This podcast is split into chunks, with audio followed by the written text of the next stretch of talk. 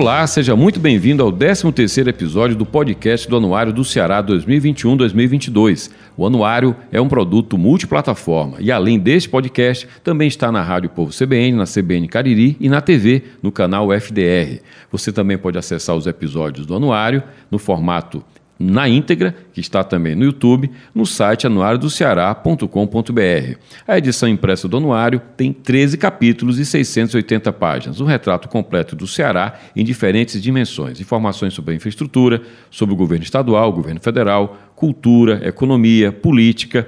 E um destaque do conteúdo do anuário, como é todos os anos, acontece com os municípios. São 184 municípios que têm, portanto, 100 informações no mínimo sobre cada um deles. É um guia para você conhecer o Ceará.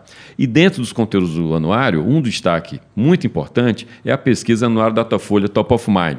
O anuário contrata o Datafolha, que vai pesquisar entre os cearenses quais são as marcas mais lembradas. Ao todo, são 22 categorias. E na categoria Loja de Informática, o destaque foi para eByte, a Ibate, que é uma marca cearense, que tem lojas não só aqui no estado, mas em outras praças, também no centro-oeste, no norte, portanto, é uma rede. A Ibate conseguiu 35,7% das respostas espontâneas e é o melhor resultado já obtido pela marca até agora. No episódio de hoje do nosso podcast, eu converso com o sócio da Ibate, Pedro Ivo Frota. Seja bem-vindo, Pedro Ivo. Obrigado, Jocélio. É um prazer estar aqui com você, batendo, batendo esse papo aqui. Muito bem, Pedro. Obrigado pelo, pelo, pelo, jornal, pelo Grupo Povo, de fazer essa, esse anuário aí, que é uma coisa que muito importante para o nosso estado e para a economia. Muito obrigado, Pedro. Parabéns aí pela vitória na pesquisa. A minha primeira pergunta é exatamente sobre esse desempenho de vocês na pesquisa do Anuário Datafolha. Né? A pergunta é muito direta. Quando se fala em loja de informática, o conceito ainda é esse loja de informática, embora nem se use tanto esse termo, né? TI, tecnologia, mas quando se fala em loja de informática, a resposta de 35% dos entrevistados foi byte. O que é que significa para vocês a pesquisa e como é que vocês leem esse resultado? Porque certamente ele baliza o investimento em comunicação que vocês fazem, né?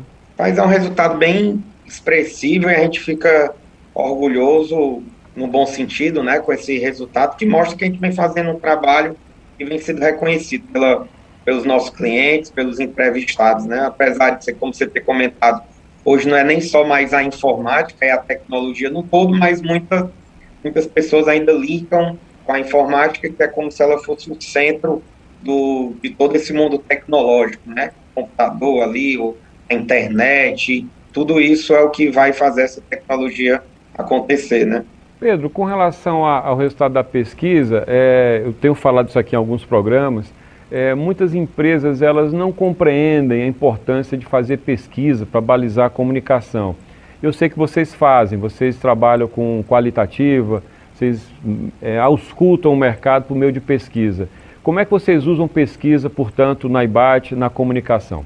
Paz, a gente adora pesquisa. A, o que a gente mais costuma fazer é a qualitativa, que é aquela com grupos focados, né, onde não são convocados aí através de um instituto, de uma, de uma, de uma empresa parceira nossa, tem mais de uma, tem uma aqui, tem uma nas outras praças, que ela coloca ali algumas pessoas, geralmente de 10, 12, 15 pessoas, e aí vira um grande bate-papo onde a gente escuta as pessoas, muitas, a maioria delas não sabe que está sendo ali, foi uma, uma pesquisa encomendada pela Embate, acha que é de mercado, mas que dá o raio-x do que como a empresa é vista, como a comunicação é vista, como o atendimento é visto. Então, recentemente, já nesse primeiro semestre, a gente fez um que foi muito importante para a gente, até deu uma direcionada em, algum, em alguns tópicos da comunicação. A gente teve que dar algumas calibradas em determinadas coisas e ter reduzido outras. Então, é, essa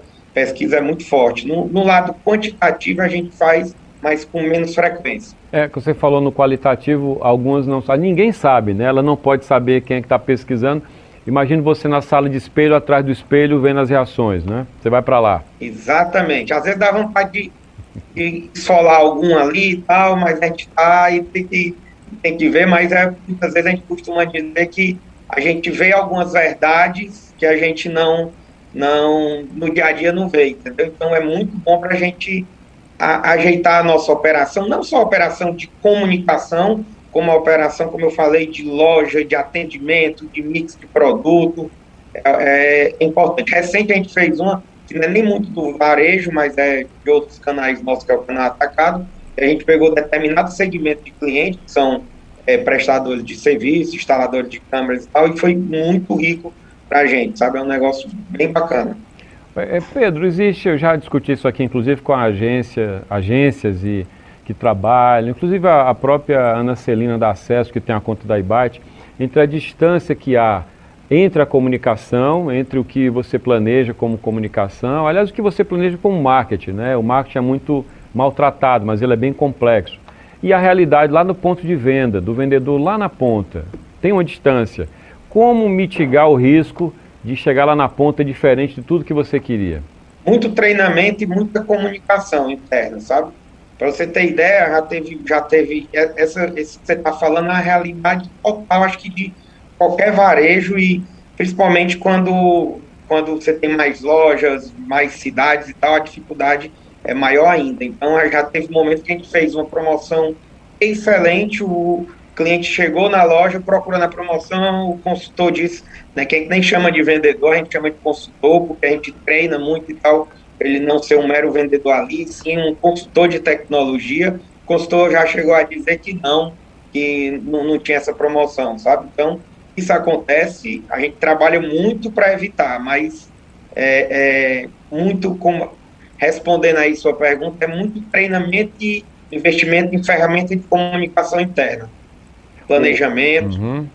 O, o, cliente ele opta, é, olha primeiro para o preço, numa crise econômica como essa, o preço ainda é o determinante, ou ele aceita, olha, eu vou logo lá na loja X porque ela atende melhor e eu não vou correr esse risco. Isso existe no varejo? Hoje? O preço, eu acho que ele é determinante, ele, ele é importante, eu não vou dizer determinante, em qualquer momento, sabe, de, de é, crise, não, eu acho que o preço, ele é, consumidor cada vez mais, ele quer saber que fez um melhor negócio no nosso produto, assim, geralmente é um produto durável, não é um produto de ticket maior, não é aquela coisa baratinha ali, sei lá, um, um calçado, um, um, uma roupa e tal, que é, então tem um ticket maior, ele investe, ele pesquisa, mas ele não é o, o determinante, como, como você falou. Acho que ele, o que a gente sente que pesa muito é a confiança na marca, sabe? A confiança na empresa, na marca. Agora, é óbvio, eu não vou achar que eu vou estar tá vendendo um produto muito mais caro do que algum concorrente, porque a gente, é, sei lá, é 35% do, do mercado. A gente tem que estar competitivo, a gente sempre está, busca sempre promocionar os produtos, tem que estar competitiva, muitas vezes a gente tem que estar mais barato também, porque varejo vive disso, varejo vive de promoção, de venda, de atendimento, mas eu considero que ele é importante, mas não é determinante, sabe?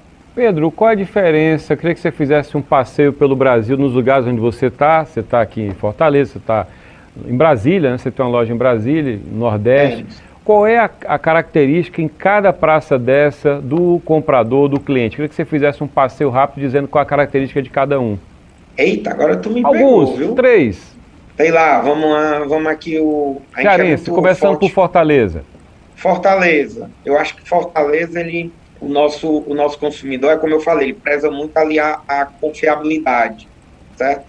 Eu vou agora para, para mim, é um, um dos estados mais difíceis que a gente tem, é, é o Maranhão, entendeu? É, é, um estado que eu acho que é o povo, o povo é mais, como é que eu posso dizer, mais desconfiado, sabe? É, é então, mais difícil é, por isso? É mais difícil por isso? Eu acho que sim, é um, é um povo mais desconfiado das coisas, sei lá, eu, eu posso até estar errado, é uma percepção, tá? Não, não, não tô. Tá. É, eu acho que ele, ele é no Maranhão, ele São Luís, que é onde a gente tem, tem quatro lojas lá de varejo, tem loja de atacado também, eles acham que o povo vai enganar ele, sabe? Que vai, que numa mera besteira de que tá. esse produto aqui tá caro, ele vai comprar o mais barato, então ele, ele pechincha mais, mas não é pelo pechinchar de economizar, é pelo pechinchar de, de de achar que estão que estão querendo enganar, que estão. Não sei se no mercado isso lá é, é, forte, não é, mas é uma percepção que a gente tem. Já você vai para o Piauí, Piauí já, já é um pessoal que procura uma coisa melhor, que o, o, pessoal do Piauí, ele vê o Ceará, assim, como a gente é uma empresa que é daqui do Ceará e a gente não, não nega isso, não, não, mesmo com todos os bairrismos de cada estado, ele, todo, todos sabem que a gente é uma empresa do Nordeste e tal, mas que nossa sede é aqui. Então, já no, no Piauí a gente tem uma, é já chegasse com confiança, entendeu? Quando a gente vai, eu vou outro aqui, o Belém, Belém é uma praça muito boa pra gente, que a gente entrou, tirando só Brasília, é a penúltima praça que a gente entrou, a gente vai falar uns cinco, quatro anos apenas, mas foi muito bem recebido em Belém. É, é, um, é um pessoal até parecido com o Piauí, sabe? Um pessoal que, que recebeu bem, que quer novidade, que quer tecnologia, curioso, assim, de, de querer ah, isso aqui, o que que faz, o que que, como, é, como é isso, como é aquilo, o que que é, o que é bom para mim, eu não quero um simplesinho não, eu quero um que me atenda e que não vá, não vá me deixar na mão nos próximos dois anos, porque no nosso segmento tem muito isso, né? É, tem vezes que cliente que hoje pode atender, mas daqui a um, dois anos não atende. Então eles já querem uma coisa que seja duradoura aí com um de um tempo aí, né? Não ticket de quatro, cinco anos produto, né? Quando a gente vai para uma TV, para um, um, é, um celular, coisa que tende a. Celular não, notebook. Celular acaba que o tempo de troca é, é menor, e é um, dois, três anos na média, né? E Brasília, hein? Brasília me parece deve ser bem diferente, né? Brasília, Brasília é um público, é uma cidade estranha, né? Que ela também é, tem muita gente que está ali pela, pela, pelo lado da política, do, do, funcionalismo público e tal, e muitas vezes no final de semana não está, sabe? É, é, não, não, mora ali no miolo de Brasília, que, que é um negócio mais caro de, de morar e tal, então eles às vezes estão ali, mas vão, vão para as cidades satélites. O, o lazer deles não é no miolo ali de Brasília. E, e a sua loja no plano piloto, né? Tem uma no plano piloto e uma e uma em Águas Claras. Tá. Assim, como é que vocês fazem para é, o famoso olho do dono funcionar, Pedro? Você tem mais dois sócios, não é isso? Você temos mais dois parceiros. Sou. Eu, o Custódio e o Marinho. O Chico Marinho. Como é que vocês isso. É, o que é que é o papel de cada um na sociedade? Como é que vocês se desdobram para olhar o negócio, a vida real do negócio? História é o que mais viaja, é o que mais passeia, roda loja, roda mercado. A gente brinca aqui que passeia, mas é o que tá mais que, que mais roda. Ele é responsável pelo comercial, tudo ligado a sell-out, né, a, venda de, de todos os canais, é mais o custódio. Eu fico com compras, marketing e logística, né? Fico bem mais assim focado na relação com fornecedores, com parceiros, tanto Brasil como fora. Nossa operação da Golden Tech, da nossa marca própria, envolve muita, muita coisa de fora, muita importação. E o Chico Filho, o Chico Marinho é o, é o administrativo, financeiro e DH, né? RH pessoas, né? Então é, essa é a equipe. Ah, o custódio é o que roda mais, depois eu rodo e o Marinho é o que roda menos, digamos assim de tá. visitar, de ver, mas a gente tem uma estrutura de bons, excelentes profissionais, a gente divide o caso do varejo em regionais, hoje são três regionais, temos pessoas capacitadas, assim, uma regional é Ceará, outra faz Piauí, Maranhão, Belém, outra Pernambuco, Paraíba, Rio Grande do Norte e, e Brasília, né? Então tem profissionais nessa, cada, cada loja tem seu gerente, então acaba que gente tem meios também de, de de gerir, assim, não necessariamente perto lá, mas às vezes a gente gera a distância, porque é, é óbvio que a visita, a coisa, a gente vê muito, muito de perto, conversar com os colaboradores é muito importante, sempre a gente vai, te faz uma questão de, faz questão de ter um bate-papo ali com eles, informal mesmo, chega, chega sem avisar, chega para perguntar como é que tá, o que pode melhorar, porque sempre sai uma ideia boa ali da, da praça, sabe? Quantas lojas vocês têm hoje, Pedro? Ao todo, no Brasil? Temos 42 varejos e 3 atacados. E tá. dois, dois centros de distribuição. E vocês têm plano para fechar o ano com esse número ou ainda até o final do ano vocês ampliam? A gente já está com, a, com a abertura de mais duas lojas, que é uma em Piripiri e uma em Parnaíba, no interior do Piauí, essas duas. Por enquanto, é o que está. Tá. É, existe muito assédio com relação ao Byte? Vocês já foram muito assediados? Já teve outra rede fazendo alguma proposta, alguma proposta até agressiva? Como é que, como é, que é o assédio na história de vocês? Assédio já teve em alguns momentos, a gente tem 21 anos de empresa, né? Já houveram algumas tratativas, assim, de, de conversas de, de fundos e tal, e a gente está sempre aberto a, a conversar, mas valorizando muito o nosso negócio, nossas pessoas, nossa.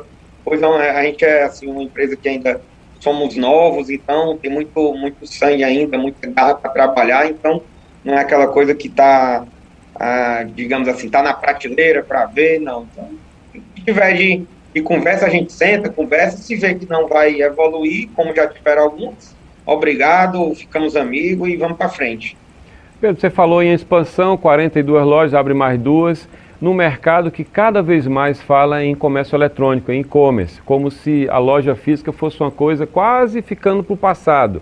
Você fala em abrir loja. Até onde vai, na sua visão, você que atua no segmento de TI, de tecnologia, portanto, até onde vai esse oxigênio para abrir loja?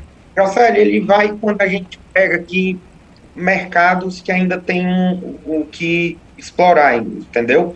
Sei lá, o exemplo que eu lidei que a gente está indo ali, Piripiri e Panaíba, são duas praças que a gente não tem loja, e isso vai linkado com a internet. O que é que a gente, o que é que a gente faz hoje? Praticamente todas as nossas lojas hoje, elas são pontos de saída para compra da internet. Então você está lá em Belém e entrou no site da iBite, você quer o notebook XYZ lá, o modelo, e tem na loja de Belém. Você vai receber no dia seguinte, porque ele sai de Belém, ele não sai de Fortaleza. Então, o, o, esse Omnichannel aí, como também tem cliente, de, citando o mesmo exemplo, de Belém, que mora só e tal, e que quer, quer comprar, mas quer ir buscar na loja no momento que ele quer, na hora que quer, porque não, não vai ter pessoa em casa na hora, então ele prefere o retirado em loja. Então, essa estratégia loja-internet, ela tem que andar junto, entendeu? É, esse Omnichannel tem que funcionar. Então, nossa nossa ideia é essa, abrir locais que a gente consiga surfar também a onda do e-commerce. Apesar disso, a gente sabe que ah, os, grandes, eh, os grandes marketplaces, as grandes empresas internacionais que estão cada vez mais presentes, elas mordem muito o mercado das, das redes como a sua, que tem loja física. E para completar, eh, eu lembro que eu publiquei uma coluna no, no começo desse mês de outubro, em que a secretária da Fazenda, Fernanda Pacobaíba, Pedro, falava que o Ceará perde por mês 50 milhões de reais porque não está sendo cobrada aquela diferença do ICMS. Ou seja, uma empresa lá em São Paulo manda para cá, vende pela internet, recolhe o ICMS só em São Paulo. Enquanto vocês do varejo local pagam os 18%, enfim, pagam um imposto muito alto. Deve ser muito difícil lidar com essa concorrência. Então, como é que vocês lidam com essa concorrência e o que é que vocês estão com trunfo para enfrentá-la? certeza, é uma concorrência difícil, mas essa do imposto, é, eu confesso que eu não sei muito. Talvez ela tenha falado aí do DIFAL, né? Que é Sim, do DIFAL. Que, é o que você falou. É. Que, para ser sincero, eu nem sabia que, tá, que não estava sendo cobrada é, esse DIFAL, porque faz uma diferença muito grande, né? No, no final da cadeia, você pega, sei lá, uma TV, que um DIFAL de uma TV é para ser 11%, né? Você pega aquela vem com 7, menos 18, 11. Então, isso faz uma diferença grande. Eu acho que aí cada estado tem que entrar mais forte, mas a nossa estratégia é naquela coisa. Tem coisas que a gente não pode com eles, então junte-se a eles, né? Então a gente tem tá plugado em, em grandes marketplaces, Amazon, Bahia, Magalu, com nos, nossos produtos vendendo nele, neles lá. Nossa marca própria Golden Tech é, vende muito bem. Para você ter a Amazon é o nosso maior cliente hoje na empresa, é a Amazon no 1P. Inclusive, você digitar na Amazon lá Saúde Bar, você vai ver o número 1 um de vendas, é um Saúde Bar Golden Tech, é o indicado pela Amazon, é o número 1 um de vendas e é um produto nosso.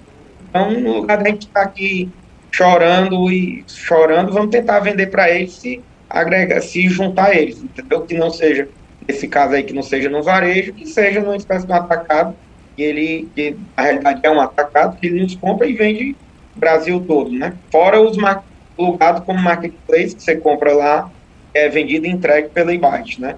Pedro, você falou que não chama de vendedor, chama de consultor. E aí, fazendo um paralelo com o mercado automotivo, muito cliente que vai até a concessionária sabe mais do carro, muitas vezes, do que o vendedor, chamemos assim vendedor. Porque ele já leu tudo, já foi aos sites, viu a ficha técnica do carro, ele sabe muita informação. Esse consumidor de produto de TI, de tecnologia, ele também é muito bem informado. Então, você diria que o seu segmento ele trabalha para, para ter menos consultores, porém mais bem preparados? Como é que é essa equação hoje em termos de pessoal?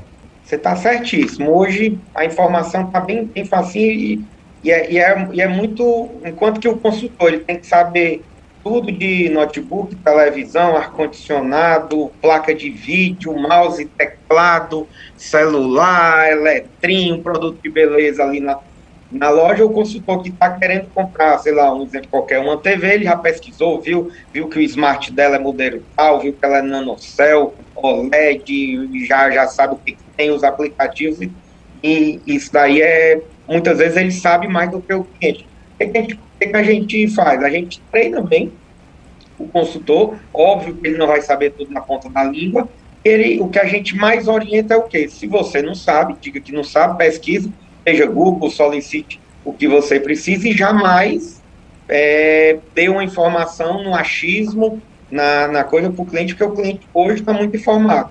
E, mas também tem, José, o cliente que, como é que eu posso dizer? Acho que talvez ele tenha preguiça de, de procurar, de se informar, e ele quer mesmo que o consultor oriente, pergunta, vai para um lado, vai para o outro, testa, pega, vê, quer ver, quer abrir a caixa, quer coisa. Então tem, tem os dois, mas eu não, eu não vejo muito assim a tendência do, vou dizer, diminuir o consultor. O a gente tem que ter o consultor num, num, numa, numa quantidade necessária ali para atender bem o cliente.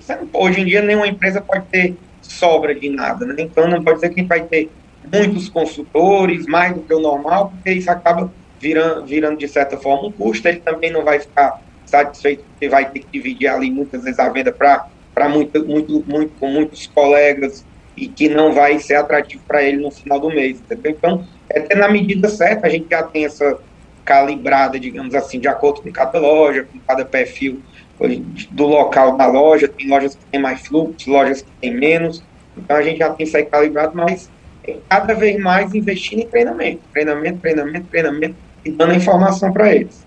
Vocês têm uma marca própria, que você já mencionou aqui na conversa, que é a Golden Tech. Vocês, queria que você explicasse rapidamente como é que vocês operam isso. Vocês trazem é, equipamentos da China e aqui vocês montam e vocês colocam a marca, vocês têm uma unidade aqui em Fortaleza para fazer montagem. Como é que é o negócio Golden Tech para o grupo de vocês? A gente tem uma fábrica, né? indo para a informática mesmo, a gente tem a fábrica, é onde aqui a gente monta com os mesmos padrões aí de todas as, as fábricas, inclusive multinacionais, seguem os mesmos requisitos aí de, de fábrica, tem que ter o PPB, o processo produtivo básico do, do, do governo, tem isso, a gente tem parcerias tanto com Intel como Microsoft, como a AMD, que seguem os mesmos programas de, de, de treinamento, auditoria, benefícios, tem tudo isso com eles. E essa fábrica, o que, que, ela, o que, que ela monta? Desktops, qualquer um, tanto doméstico como empresarial, pequenos Só, só te interrompendo, vocês começaram com isso ali na Rio Barbosa, né?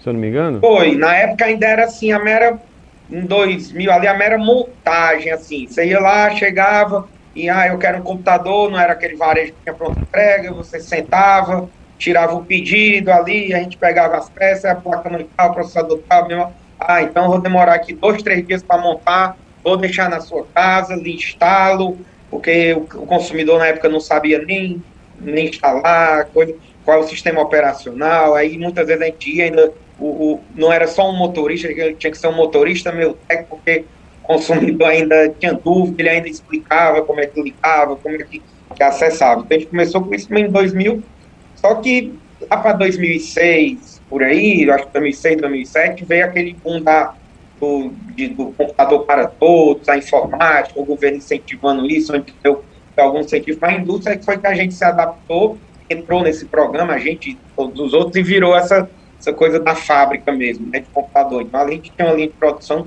muito grande, a gente chegou a vender 15 mil computadores mês, era um boom assim muito grande, programa para professor, para aluno, um computador para todos, né? Não sei se tu Sim. lembra que eu ia falar aquela coisa do governo que dava incentivo, quem não pagava piscofins, então aquilo ali foi um boom muito forte. E hoje, voltando aqui para os dias de hoje, né? Hoje a gente produz lá tudo de desktop, produz notebook, produz mini PC, que é aquele computadorzinho esse tamanhozinho, assim, você muitas vezes acopla atrás do monitor para ocupar poucos espaços, e produz all-in-one, que é aquele tudo, tudo em um só. Então, isso aqui é, é o mundo Golden Tech fabricação aqui, certo? A gente importa vários, vários matérias-primas, outros, por causa desse, desse programa do, do governo que caracteriza o PPP, a gente tem que comprar produção nacional, então tem essas coisas que tem que comprar em Manaus, resumindo, no, no Brasil. Tem cotas para tudo isso, né, para você a, atingir. E existe o mundo dos produtos, todo mundo Golden Tech dos produtos acabados, que esse produto a gente tem três pessoas na China, tem laboratórios lá que a gente contrata para homologar produto, para testar, para inspeção na fábrica. Aí essas pessoas trazem, é, é, mandam a, as amostras para a gente, a gente faz pesquisa aqui. Então, e a Golden Tech hoje tem mais de 400 SKUs, que vai desde bicicleta elétrica, teclado, tem a parte voltada para provedores de internet, você vê muitos desses provedores de, de fibra aí, a gente é, é, é um business importante para a gente dentro do canal atacado, que a gente atende os ISPs, né, que a gente vende o, as fibra ótica, ONU, roteadores para ele, tudo. A, a, maioria deles, exceto roteador com a marca Golden Tech, os produtos de varejo. E agora a gente está entrando no mercado do solar, né, de energia solar, que na, não é ainda nada Golden Tech, mas é onde a gente criou aí o kit do, do solar, que é o GT Solar, né? Então, é, é, um, é um mundo, a parte de som, de acessórios, de, de máquina de gelo, cofre, fechadura eletrônica, o que, o que tiver algum link com tecnologia que a gente vê que tem mercado aqui em qualquer dos canais que a gente atua, a gente, e tiver um parceiro bacana lá de qualidade, de seriedade, a gente está fazendo aí de Golden Tech. Então, vê se eu entendi. Vocês trazem, vocês estão trabalhando tudo que for possível com a marca Golden Tech e tem algum link com tecnologia, né? Você falou fechadura. Isso. A parte de energia solar também? É isso? Energia solar, por enquanto, nada é Golden Tech. Tá. É, parceiros, é, é, parceiros que a gente monta o kit fotovoltaico de parceiros diferentes. Mas a marca não é Golden Tech, né, para esse negócio? Não, não. Tá. São lojas próprias, Pedro? A parte, não? Na realidade, não são lojas, a gente, a gente atua como distribuidor. A gente fechou parceria com alguns fabricantes na China, de tanto de painéis como de inversores, né, que são basicamente os dois principais é, matéria-prima do, do kit fotovoltaico. A gente não atende o consumidor final, a gente atende os integradores. Tá. Que é o, as pessoas, sei lá, que você tem aí sua casa, aí vai no integrador, a minha conta de energia é tanto, eu quero fazer um estudo. Então, esse integrador é que vai ser o responsável de fazer todo o serviço para você, projeto, é, tá. ligar na, na Enel ou, ou, ou, onde, onde for aí fora daqui, a gente só atende esses integradores, a gente atua como distribuidor nessa cadeia, não é o consumidor final. Pedro, para concluir, vocês estão com a mesma agência de comunicação, de publicidade, eu acho que há 16 anos. A Acesso tem a conta de vocês, vocês tinham só cinco aninhos, era uma empresa muito nova e a agência é a mesma. Você atribui essa boa relação a quê? O que é que é o grande trunfo da acesso para manter a conta da IBAT? Lembrando, é a... lembrando, desculpa, que vocês mais uma vez venceram na categoria loja de informática, não é na pesquisa na Datafolha, que é um parâmetro muito importante do resultado da comunicação de vocês. A Acesso foi, para ser sincero, a Acesso foi a única agência nossa, né? A gente come... quando você começa ali pequenininho, você não tem agência, vai, então quando a gente foi mais para o varejo, que foi 2005 ou 2006, não me recordo agora, então foi aí foi que a gente, não, a gente fazia alguns jobs, né, chamavam aqui ou tá ali para fazer uma coisa, aí depois que a gente chegou, conheceu a Ana, a Ana Celina, na época o Marquinhos era, era sócio dela, então, e aí foi a, a única agência que a gente teve nesse período todo, e graças a Deus vem dando certo, o que que eu atribuo esse tempo todo, eu acho que muita parceria, sabe, muita, é, nesses 16 anos tiveram dificuldades, teve resiliência de se reinventar, de mudar de, de, de, forma de comunicação, o próprio negócio a gente mudou. Se você imaginar que nesse período que a gente começou, não existia smartphone. Em 2005, 2004, não tinha smartphone que ninguém imagina hoje viver sem ele, né? Então, é uma, eu atribuo isso a muita resiliência, parceria e visão de futuro. Está sempre pensando na frente, todos os anos a gente faz o planejamento do próximo ano, dos próximos três, e no final do próximo ano já faz de novo e vai, e vai colocando, vai vendo os planos da empresa como um todo, não só do varejo, é, é, varejo, atacado, é, o, esse mundo digital que você mencionou aí, que está muito linkado aí com, com essa tendência agora do o novo normal do varejo, né? Então, inclusive, a gente está vai, vai, vai lançar recente, assim, está tá em fase de desenvolvimento o nosso e-commerce do B2B, né, para atender nossos revendedores e nossos clientes corporativo Brasil todo pelo site.